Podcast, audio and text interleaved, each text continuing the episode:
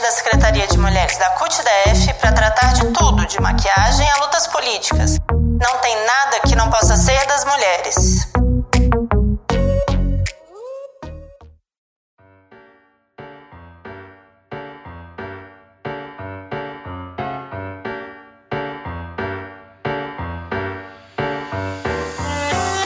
Olá, eu sou Thaisa, sou secretária da Mulher Trabalhadora da CUT, professora, é, mulher absolutamente exausta, militando pela Marcha Mundial das Mulheres em plena quarta-feira de cinzas para gravar o segundo episódio do podcast Isso é Coisa de Mulher, onde a gente vai conversar sobre todas as coisas que nos interessam, ou seja, tudo que existe no planeta Terra. Tô aqui com a Ana Paula e com a Bia, as meninas vão se apresentar. Eu sou Ana Paula, sou servidora pública federal.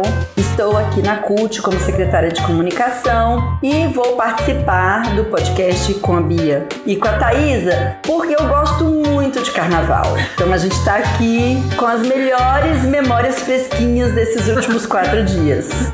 Oi meninas, obrigada pelo convite. Primeiro, parabéns pelo podcast da CUT, muito bacana a iniciativa, super importante a gente ocupar esses espaços, né? Eu sou jornalista, é, sou militante de um coletivo que luta pela democratização da comunicação pelo direito à comunicação, que se chama Intervozes. E moro aqui em Brasília há seis anos, onde eu participo de um coletivo de samba que se chama Samba do Peleja. A gente sai no pré-carnaval aqui do DF e pela primeira vez eu passei o carnaval inteiro aqui em Brasília. Então vai ser bem bacana a gente conversar sobre isso.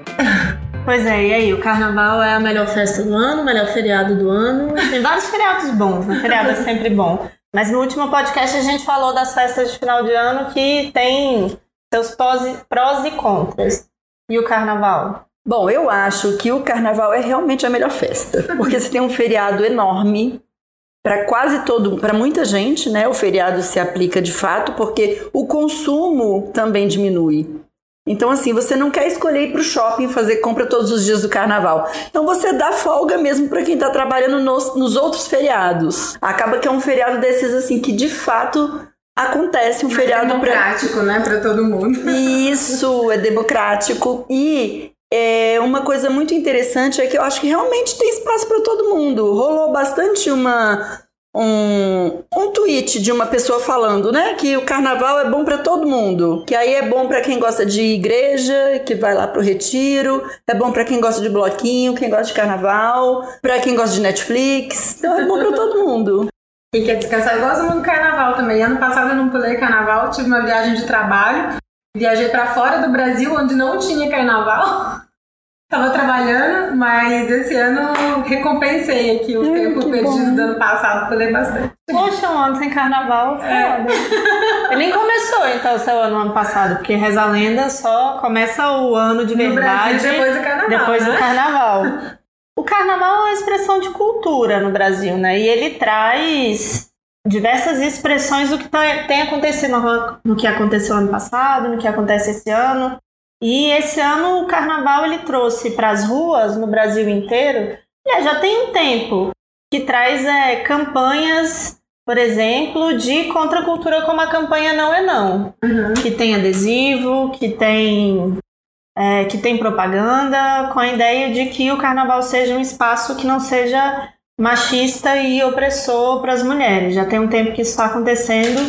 Eu consigo ver que a gente está dando pequenos passos para se tornar um, espra, um espaço é, diferente do carnaval da década de 80, marcado por uma mulher nua dançando nas vinhetas de TV, onde era um espaço de exposição, única e exclusivamente de exposição do que seria o produto a ser vendido para o exterior do Brasil, que é a própria mulher brasileira. Então, a gente tem avançado nisso, não tem? Eu acho que sim.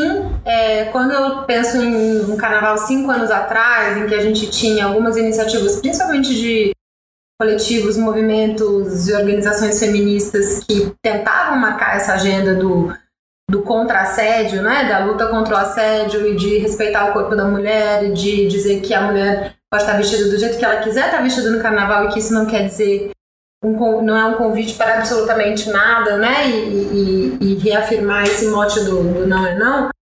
E hoje, que a gente vê que essa agenda está sendo incorporada, inclusive até por alguns governos, algumas prefeituras. Quando a gente olha para o Brasil, você tem campanhas é, públicas mesmo, não só é, dos movimentos, das organizações da sociedade civil, dos sindicatos, é, chamando atenção para isso, mas você tem essa agenda sendo incorporada pelo próprio poder público é, na organização do carnaval. Então, eu acho que é, é mais um, um, exemplo de como que quando a gente se organiza e pressiona, é, a gente consegue transformar a realidade, a ponto de estar sendo incorporado pela, pelas próprias administrações locais no, no carnaval. E foi muito bacana ver isso em, em acho que todos os blocos que eu, que, eu, que eu pulei esse ano aqui em Brasília, tinha muita gente adesivada, ou com tatuagem, né? Que é uma coisa que, que as meninas usam bastante também, com tatuagens dizendo meu corpo é meu, né?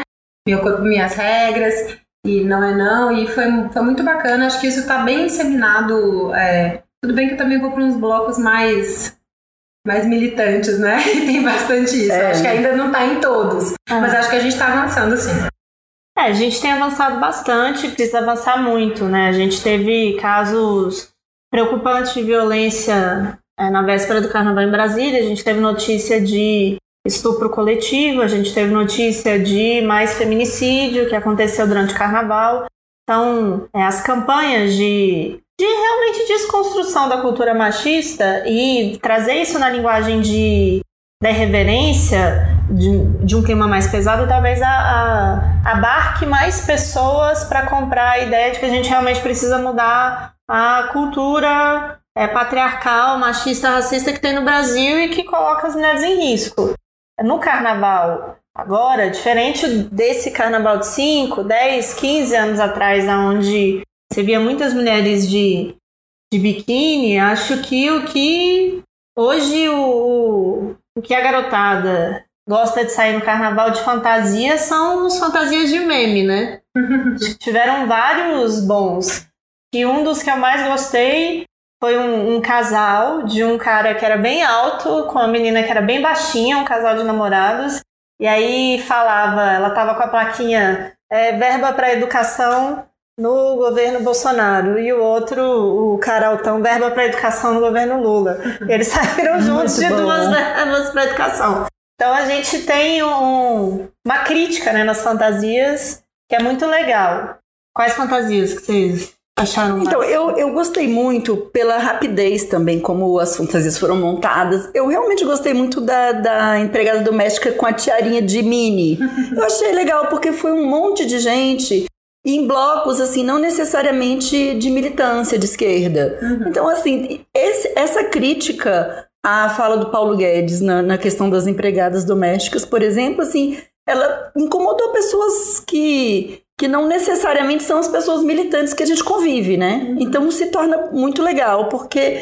E foi muito rápido, foi uma semana, eu acho, né? Assim, bem rapidinho. Eu achei bem legal essa fantasia, porque ela bombou muito, foi muita gente com a vestidinho de empregada, que tem, tem um, um, pouco de preconceito, de, uma, de um modo geral, na fantasia, assim, que é aquele vestidinho bem tradicional, né? E com a tiarinha da Minnie. Achei bem legal essa fantasia, eu gostei. E teve várias pessoas altas que usaram, que foram fantasiadas de alta do dólar, né? Teve várias mulheres altas, assim. Eu vi aqui em Brasília, vi na televisão também, passou na cobertura do carnaval, gente em São Paulo, assim, também, pessoas bem altas, vestidas de dólar, com a plaquinha alta do dólar. Então é isso. muito bom. Carnaval é muito bom porque a gente, é isso, você responde com irreverência e muito rápido, né? Eu acho que é isso, e, e, acaba sendo um espaço de conscientização, assim, também. Acho que é, acho que isso que é, é o divertido, porque você tá brincando, é, você tá, tá todo mundo pulando, tá todo mundo se divertindo, mas tem recados que estão sendo passados ali, seja na campanha anti-assédio, seja né, contra a violência contra a mulher, seja sobre a política, sobre as coisas que estão acontecendo no, no país, assim. É, eu lembro que foi muito engraçado. A gente foi é, pegar a camiseta do nosso bloco do, do samba do Peleja, do bloco do Peleja é, na malharia em Sobradinho. E o nosso mote esse ano foi é, Democracia sem milícia é uma delícia.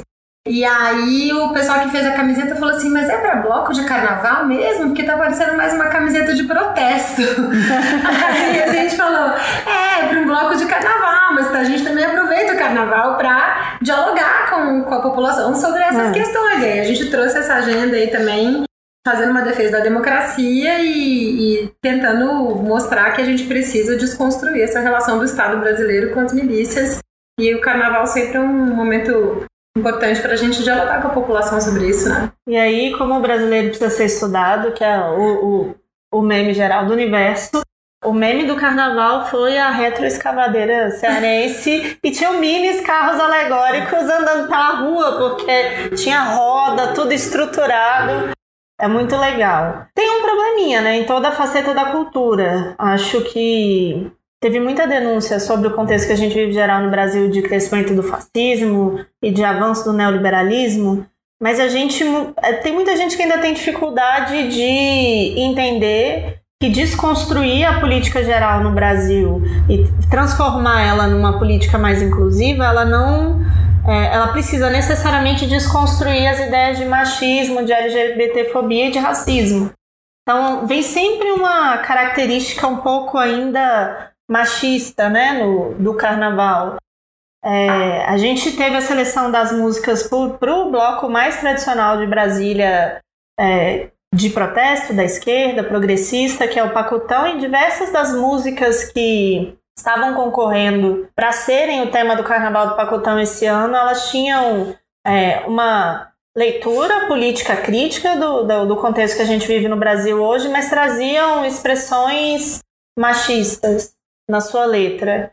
Então, assim, não ganharam, ok, é um avanço, mas é uma coisa que muita gente ainda acha normal. Assim.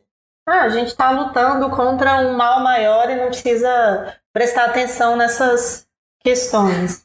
Isso ainda é muito difícil. Em contrapartida, a gente tem blocos feministas, blocos LGBTs. Acho que o, maior bloco do Carnaval de Brasília desse ano foi o Bloco das Montadas, né? Acho que foi. 60 mil pessoas. Muita gente, né? Arrastou é, 60 mil pessoas pra rua. Sem lógica, né? O tamanho do bloco. É. Muito bom. Mas eu acho bom porque eu acho que também a gente tira essa questão, o carnaval é sempre um momento importante de você romper fronteiras, sabe? E romper guetos, assim. Eu acho muito bacana quando a massa da sociedade em geral, porque 60 mil pessoas é um bloco de massa, né? É. A massa vai para um bloco que é historicamente, tradicionalmente LGBT, né? É, e tá lá, e tá vendo, e tá convivendo, e é, não quer dizer que não tenha havido episódios de preconceito ali dentro, certamente aconteceram, mas eu acho que também é, é um, uma das coisas importantes que o carnaval traz, assim. É interessante, porque o Montadas, ele inclusive é, tem uma cultura que passa, tem uma, uma cultura de que o ambiente LGBT é mais seguro para as mulheres, por exemplo. Então, assim, eu tenho várias amigas que preferem ir no Montadas por isso. Especificamente porque LGBT vai ser mais seguro, vai ter uhum. menos assédio. Uhum. E assim, claro que com 60 mil pessoas isso não é controlável, mas o ambiente realmente parece que fica assim, a, a decisão de ir para este bloco é uma decisão um pouco melhor do que a de para ir qualquer outro carnaval. Uhum. É bem interessante isso, né? E é, nasce como resistência e se torna agora divulgação cultural mesmo, né? É bem importante esse bloco, viu? É um bloco que a gente. Os blocos feministas, os blocos LGBT são blocos que a gente vai na segurança de que não vai tomar mata-leão para arrancar beijo, que não vai ser empurrada, de que não vai ter rodinha te cercando, que ainda são práticas, práticas comuns em outros espaços. Uhum. Vão ser combatidas, mas a gente precisa se proteger delas também. E acho que a, os, as organizações dos blocos também têm é, estado um pouco mais atentas a isso, sabe? Eu acho importante quando isso é, é uma coisa que é vocalizada no microfone, né, com quem está cantando, uhum. com as bandas que estão puxando, né? E, e, e, ou quando a banda para de tocar e fala assim, olha, vamos respeitar as meninas, vamos respeitar é, vamos respeitar as manas, minas, monas, né? Todo mundo. E esse é, um, esse é um espaço sem assédio, sem racismo, sem homofobia. Então vamos. E acho que isso tem sido cada vez mais vocalizado em vários, em vários blocos de carnaval no Brasil inteiro, assim. E aí, é uma escolha dupla também, né? A gente escolhe para os blocos mais seguros e o cara que é puta agressor, machista, não vai escolher para um bloco desse também, porque não vai ser um ambiente onde ele vai nadar de braçada. Uhum. Então, é um caminho de é um caminho de duas vias e que é muito significativo ter sido o maior bloco. Então, é, foi o, o, caminho que a maior parte das pessoas escolheram. Uhum. Então, a luz no fim do túnel. Tem muito para a gente conquistar ainda, mas a gente está caminhando. Essa caminhada é longa, a gente vai encerrando esse primeiro bloco, a gente volta falando das escolas de samba que deram show nesse carnaval e a gente vai pegar uma cerveja e já volta. Segundo bloco do Isso é Coisa de Mulher traz o carnaval mais de forma institucional. As escolas de samba deram show esse ano.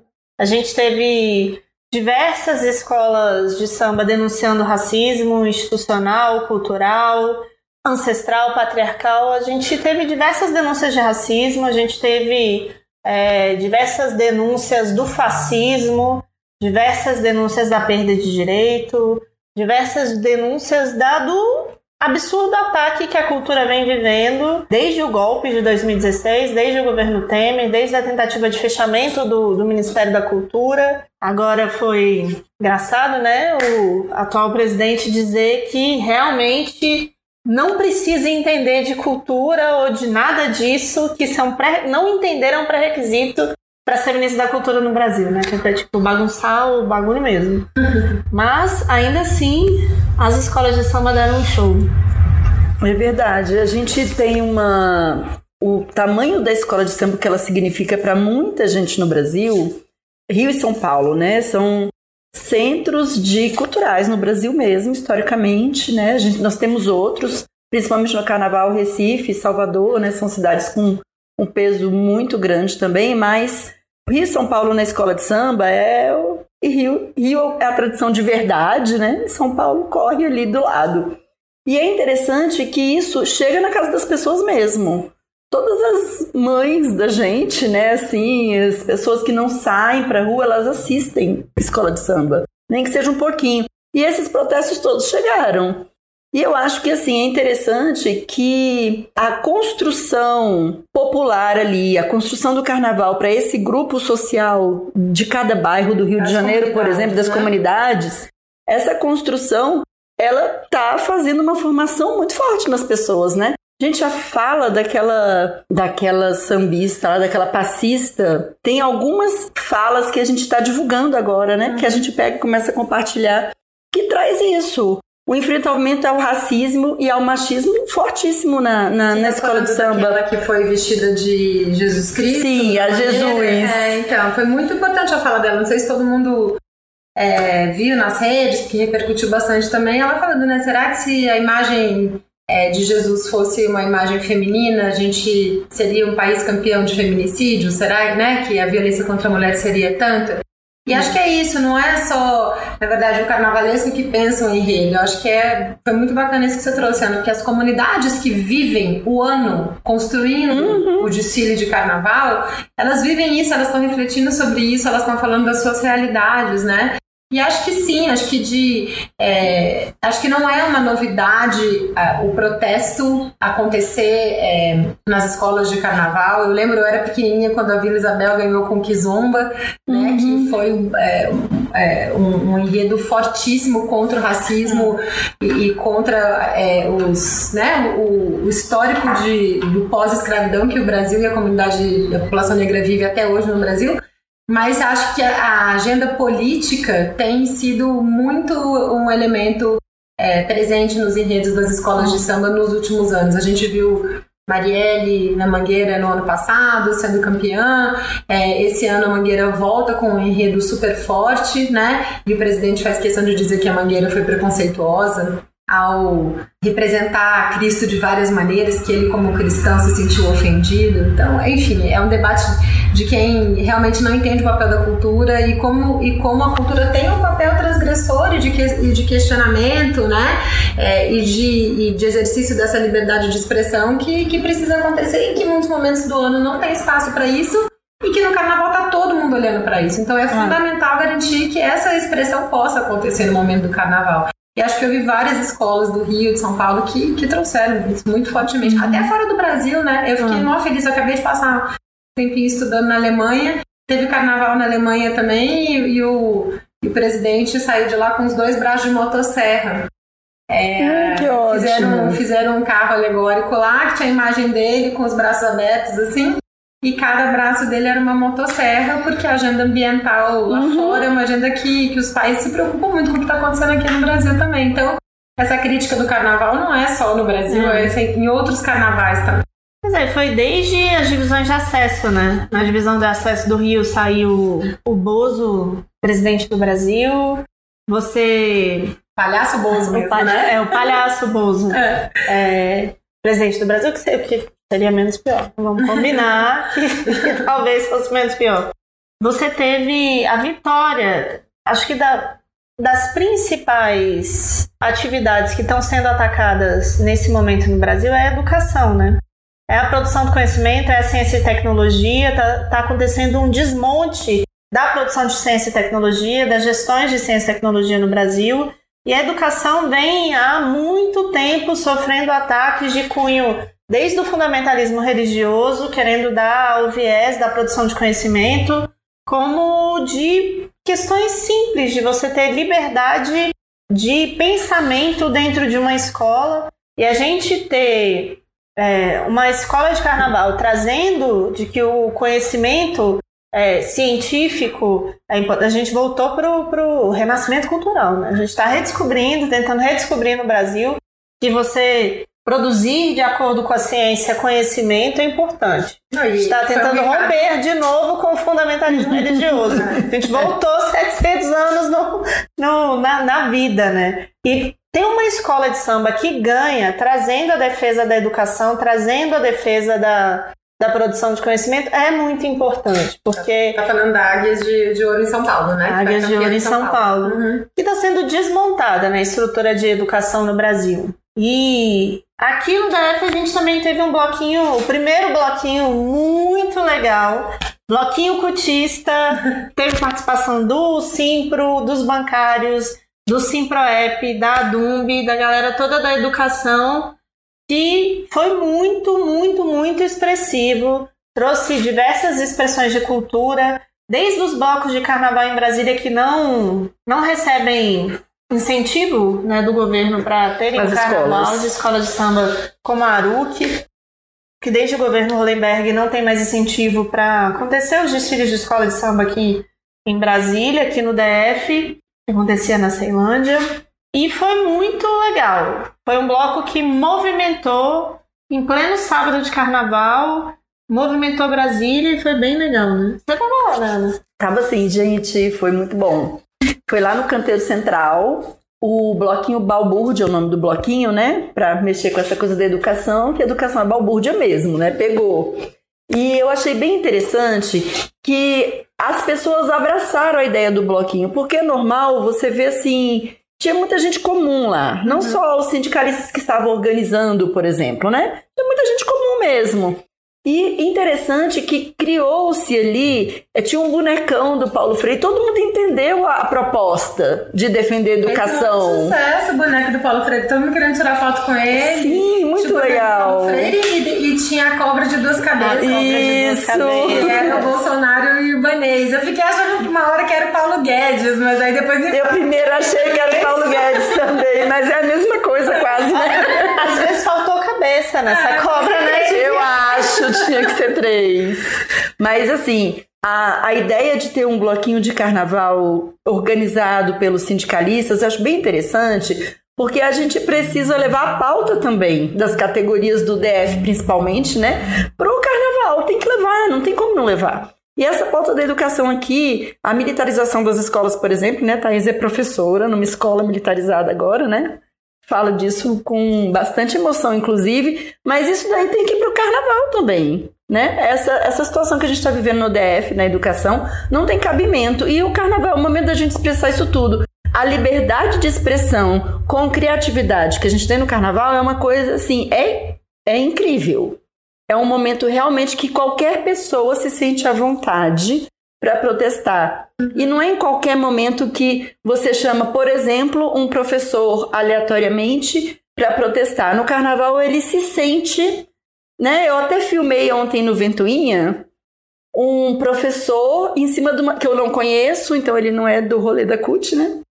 Ele em cima de uma perna de pau com a camiseta do bloco, do, do, do dos professores, que era com a carinha do, do Paulo Freire, né? E tava lá com a camiseta na, na terça, com a camiseta de sábado. Uhum. Achei bem legal, porque ele resolveu levar de volta o protesto dele, né? Então, assim, essa questão do carnaval ser um protesto, as escolas de samba fazem isso historicamente, né? Assim, é, o Joãozinho 30 tem um, uns enredos super famosos dele, né? Que sempre trouxe o protesto e é um protesto que realmente a comunidade abraça. E isso é um ponto de a gente tem que se inserir nisso, e né? Acho que o, que o Balbúrdia foi muito legal ao dar esse espaço, tanto para a bateria da Aruc como para a bateria da Acadêmicos da Zanotti Isso. poderem se apresentar ali naquele momento, porque de fato perderam seu espaço, né? As escolas de samba têm perdido seu espaço aqui no DF. O que aconteceu esse ano também em relação aos blocos chamados alternativos, que são os blocos menores, é, também foi muito mais difícil para esses blocos saírem, se organizarem e receberem apoio do GDF esse ano.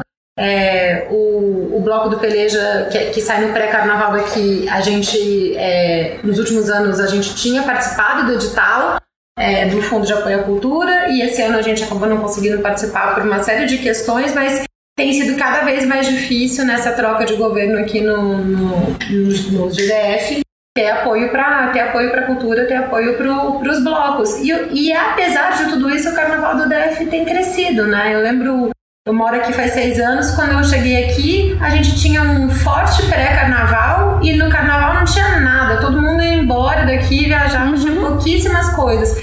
E o Carnaval do DF tá... Tinha o pacotão e o galinho. Tinha poucos blocos, é. né? Mas, é, o Sovaco da Asa também já é, já é tem bastante tempo, tem vários blocos que são históricos aqui do DF, mas do ponto de vista do volume de blocos, de das pessoas ficarem aqui, pularem um carnaval aqui, de você ter blocos não só no plano piloto, mas você ter nas regiões administrativas também.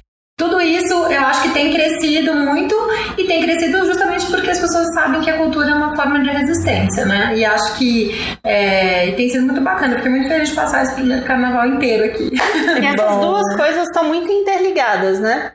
Não é à toa que a gente está vendo o ataque a cultura, porque a cultura traz essa questão mesmo de desconstruir e de fazer isso de uma forma que não dá para ser, que não é uma, um, facilmente proibida.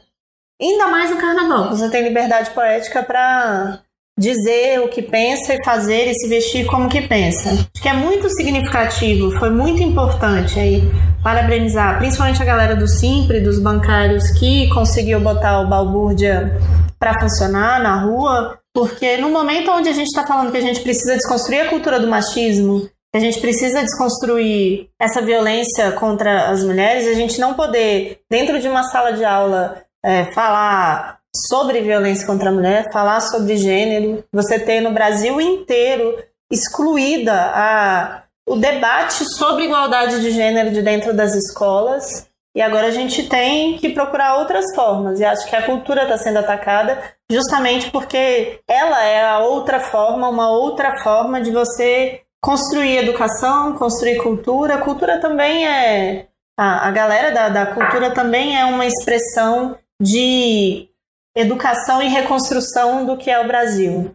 Então, acho que com esse recado e essa parabrinização a gente volta daqui a pouco falando sobre uma questão que é muito importante, que o ano passado fez parte do Carnaval de Brasília, que o 8 de março ano passado foi o último bloco, que encerrou o Carnaval de Brasília e esse ano vai para a rua fora do Carnaval, mas vai para a rua com seu vai botar o seu bloco na rua também.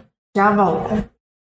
Voltando com isso é coisa de mulher já falando da vontade que as três estão de que o ano passado, o 8 de março, foi no carnaval, foi muito bom. E veio um absurdo, enorme bloco feminista para o Carnaval de Brasília, que foi o momento 8 de março. Mas esse ano também vai ter bloco na rua. Esse ano as mulheres também vão para a rua.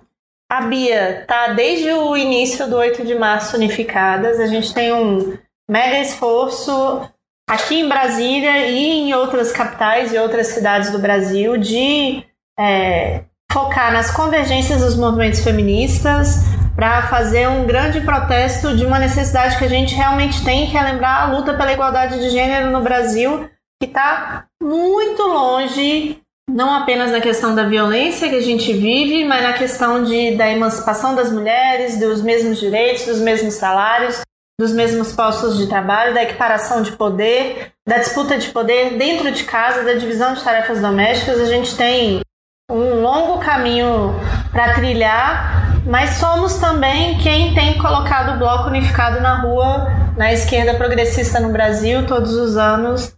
Aqui em Brasília, a gente abre os protestos de rua no 8 de março.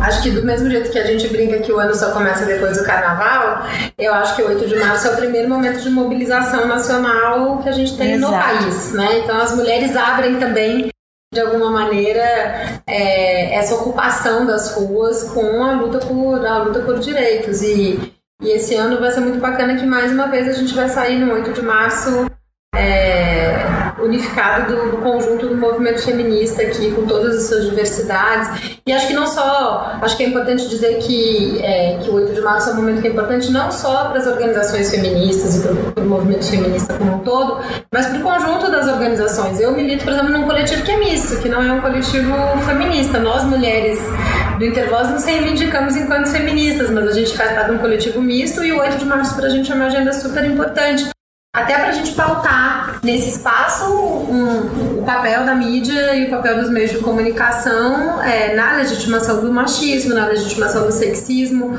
do racismo, da homofobia, de tudo isso que a gente luta contra né, e tenta enfrentar. É, os meios de comunicação têm um papel fundamental. Então, para a gente fazer essa intersecção também da nossa agenda com a agenda é, por igualdade de gênero é um momento estratégico também para outras organizações. E aí acho que isso se se replica também nos mais diferentes setores, né? E é por isso que a gente tem na organização do 8 de março, aqui no DF, é, é, sindicalistas, é, militantes de movimentos sociais, é, gente da educação, gente da cultura, gente da comunicação, ambientalistas. É, ter esse ano uma fortíssima participação aí das mulheres trabalhadoras sem terra, né? Que vai estar acontecendo nas vésperas do 8 de março aqui em Brasília, o Encontro Nacional de Mulheres do MST, então a gente vai se somar a essas mulheres e fortalecer essa luta das mulheres do campo. Então, acho que é uma agenda bem, bem forte para a gente. Esse ano vai ser é, mais importante do que nunca, né? Se as mulheres tiveram um papel fundamental aí de chamar atenção para o que estava vindo né, é, para tomar conta do país é, com os atos do Ele Não, que aconteceram no final de 2018, durante a campanha eleitoral. É, eu acho que as mulheres seguem é, desempenhando um papel super importante é, de denunciar isso tudo que está acontecendo com a gente agora. Né? As mulheres têm um papel importante desde a denúncia do golpe, uhum. desde a denúncia do, do caráter extremamente é, sexista do, do golpe contra a presidenta Dilma, Sim. muito diferente de outras características que tiveram de ataques a homens progressistas de, de esquerda. O da Dilma veio carregado de muito machismo e fomos, fomos nós, mulheres, que denunciamos muito isso. Aproveitando o gancho, é, Intervozes é um, um, um movimento misto, a CUT é um movimento misto também. E aí vamos deixar muito claro para todo mundo: os homens de Brasília e de todos os movimentos estão mais do que convidados para participar e marchar junto no 8 de março, a aproveitar o enorme festival que vai ter na Torre de TV esse ano. É, é só entender que não, não é muito difícil de entender, não é muito difícil de entender. É só entender que o protagonismo da organização e o protagonismo do Dia Internacional de Luta pela Igualdade de Gênero é das mulheres. Então não toma a lata da mina, deixa ela bater a lata dela, deixa ela segurar a bandeira dela, marcha junto com a gente. A luta pela igualdade de gênero não é uma luta das mulheres, é uma luta de quem entende que o mundo precisa ser ressignificado, precisa ser diferente do que está hoje, precisa ser reconstruído. O nome desse mundo para mim é socialismo. É um outro outro lugar, uma outra significação para a vida, para a existência, para a política. Então, os homens são mais do que bem-vindos no 8 de março. É só tomar o cuidado de entender que a gente divide poder e protagonismo e que no dia 8 de março, Dia Internacional de Luta pela Igualdade de Gênero, o protagonismo são das mulheres. Bom, nesse corte sindical, essa, todo, todos os nossos espaços de militância são mistos. E nesse ponto, o 8 de março é mais importante mesmo, como a Bia colocou, muito bem, porque a gente precisa desse espaço de parar para pensar em quais são os tipos de machismo, de violências que a gente está sofrendo no trabalho. Porque o que a gente sofre de violência no trabalho não é pouco. E a gente nem percebe, porque é muito difícil perceber o que, o que é colocado como normal.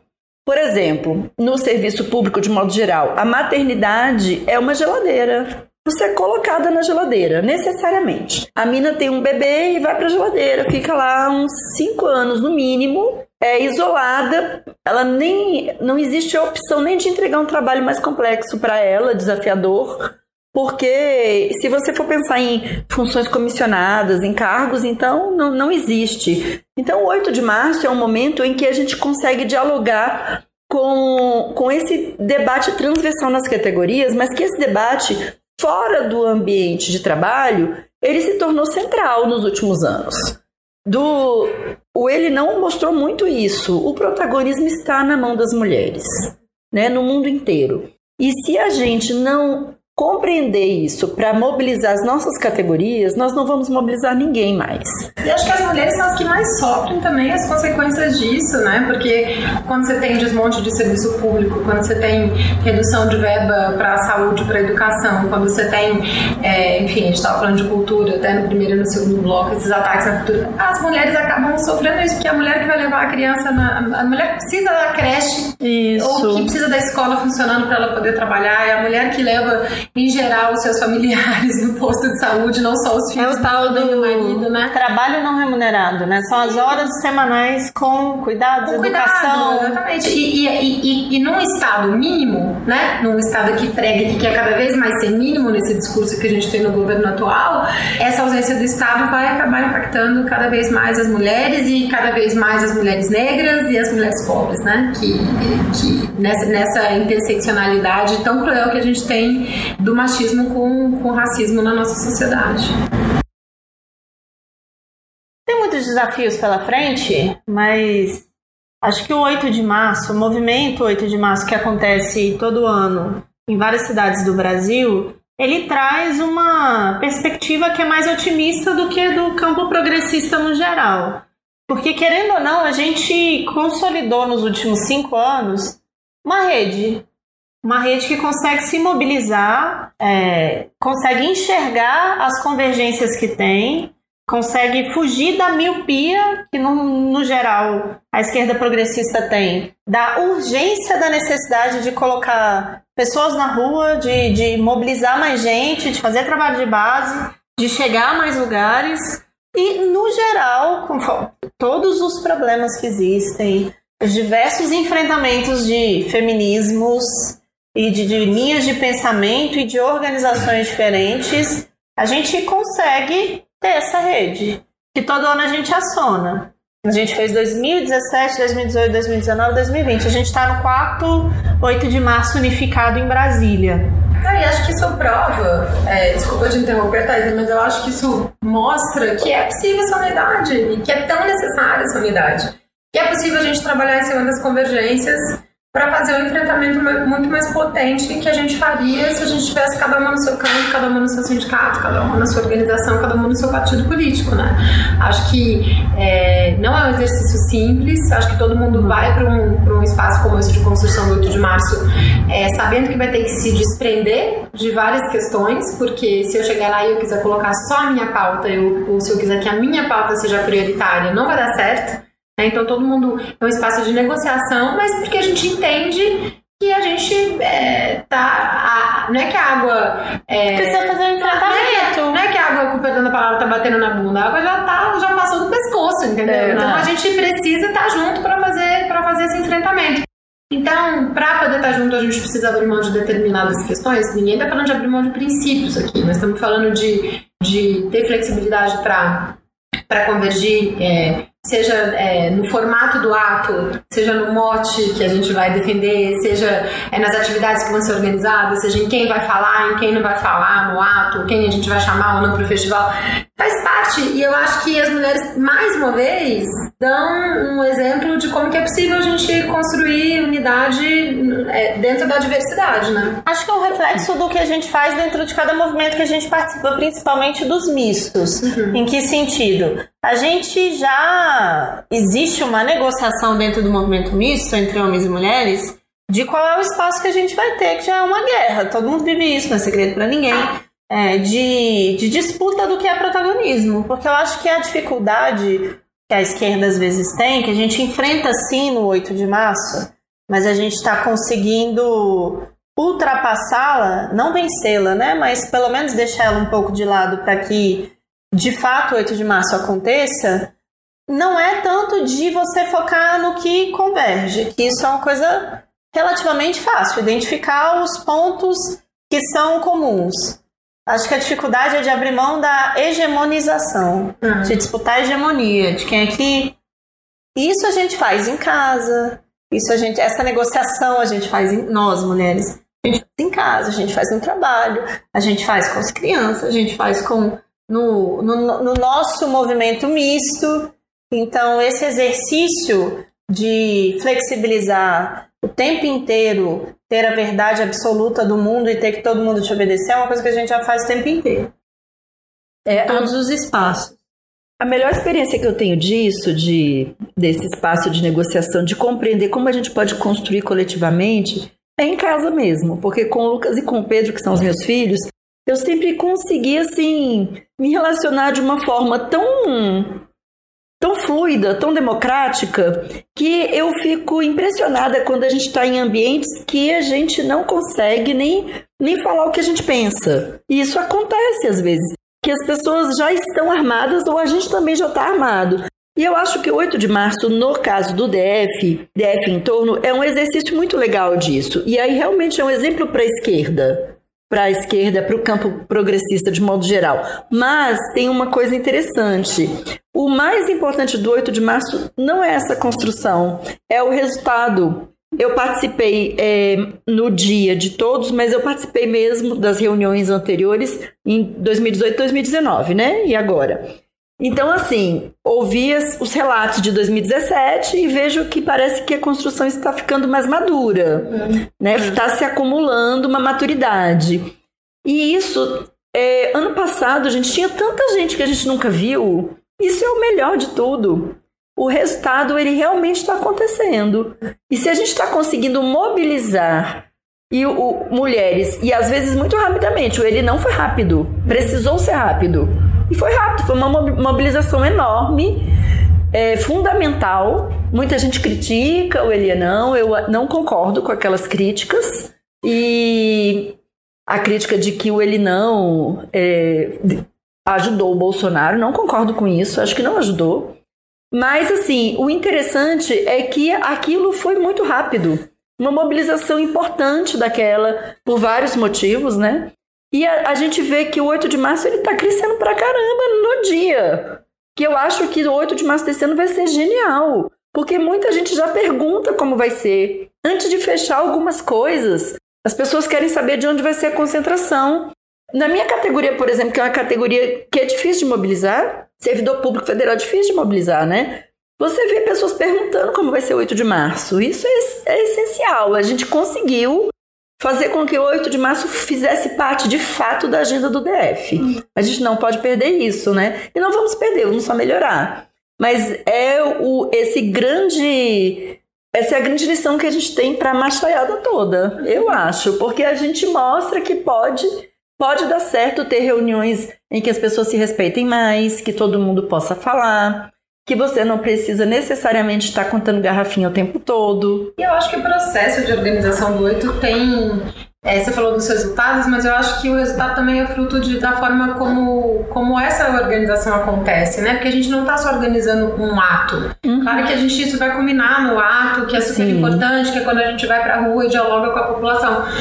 Mas eu acho que tem um processo aí que está sendo muito rico, né? Nessa, nessa construção do 8 de março, é, teve um dia inteiro de um seminário de formação sobre bem viver, sobre racismo, né? Que a gente precisa é, tá na agenda de todos os movimentos. Neoliberalismo, é, machismo. E teve, e, e, teve um, ou vai ter agora, sobre é, a questão do sistema prisional e como que as mulheres são tocadas por isso, tanto as mulheres encarceradas como as mulheres que tocam as famílias né, de homens que estão em privação de liberdade.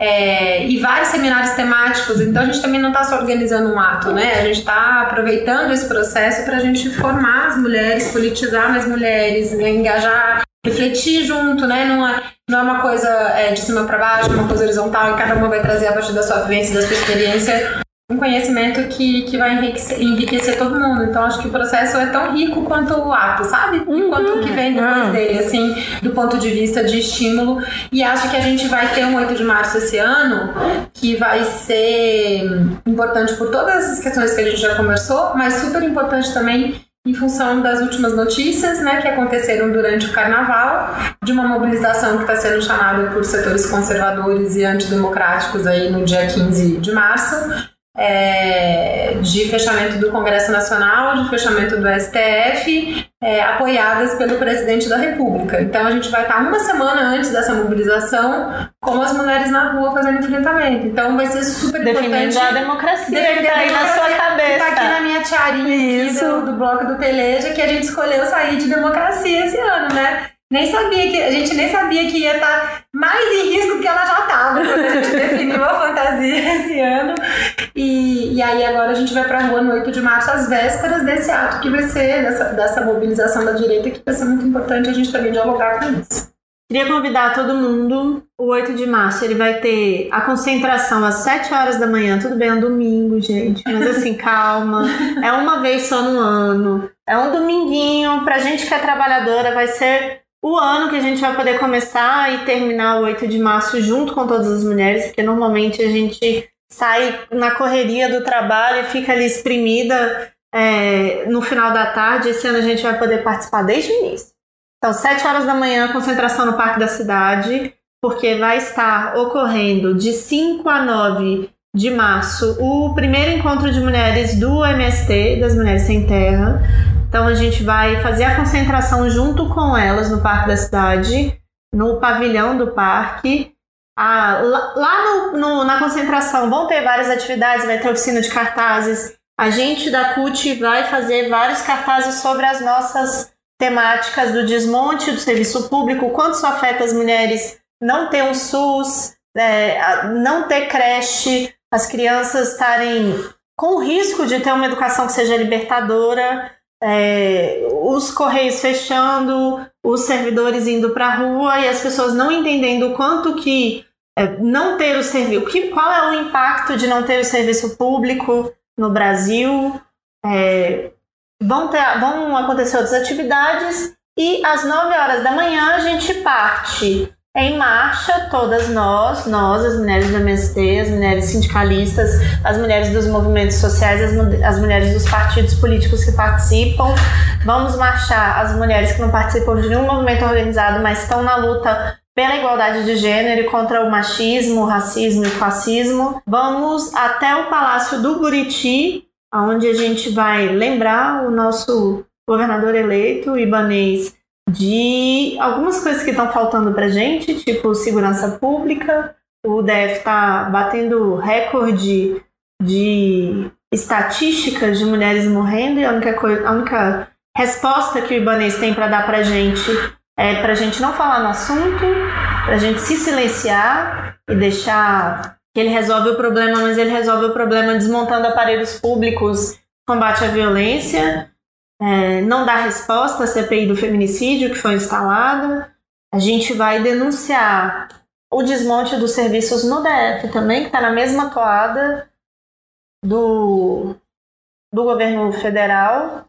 E do Buriti a gente termina descendo para a torre de TV, para aquele espaço do gramado que tem entre a torre de TV e a fonte, onde vai acontecer um festival feminista onde várias mulheres vão levar a sua arte, sua cultura, sua contracultura e sua resistência para que a gente tenha um dia que seja sim de muito protesto, mas que seja de muita união, de muita esperança de que a gente vai sim derrotar o fascismo, o machismo e o racismo no Brasil. Então estão todas convidadas. E todos convidados E também para marchar com a gente. também. Quando bota a mão no batuque das mulheres. É isso. É isso, a gente vai encerrando por hoje. Meninas, vocês querem dizer alguma coisa? Não, só reforçar o convite, 8 de março, todo mundo na rua, né? Quem não estiver aqui no DF, quem estiver viajando, procura o ato do 8 de março na sua Na sua cidade. cidade. As mulheres sempre saem. É, e eu queria pedir para vocês compartilharem nosso podcast. Chegou até aqui, compartilha, mostra para suas amigas, para suas colegas de categoria. Vamos divulgar nosso podcast, divulgar os outros, as outras informações da CUT, dos sindicatos, para que a gente possa cada vez mais levar informação de qualidade para todo mundo. Quem tá no Spotify, divulga o link pra todo mundo, joga na sua lista de transmissão. Quem tá no YouTube, clica no sininho que você vai receber as notificações da CUT. Compartilha e muito obrigada por estar nesse segundo episódio do Isso é Coisa com Mulher com a gente. A gente volta mês que vem. Fiquem ansiosos tanto quanto nós estaremos para gravar o terceiro episódio. Obrigada. Obrigada, obrigada pelo convite.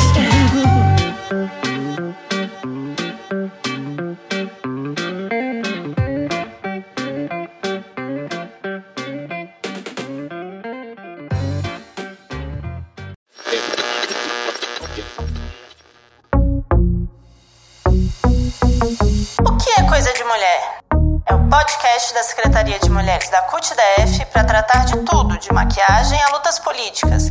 Não tem nada que não possa ser das mulheres.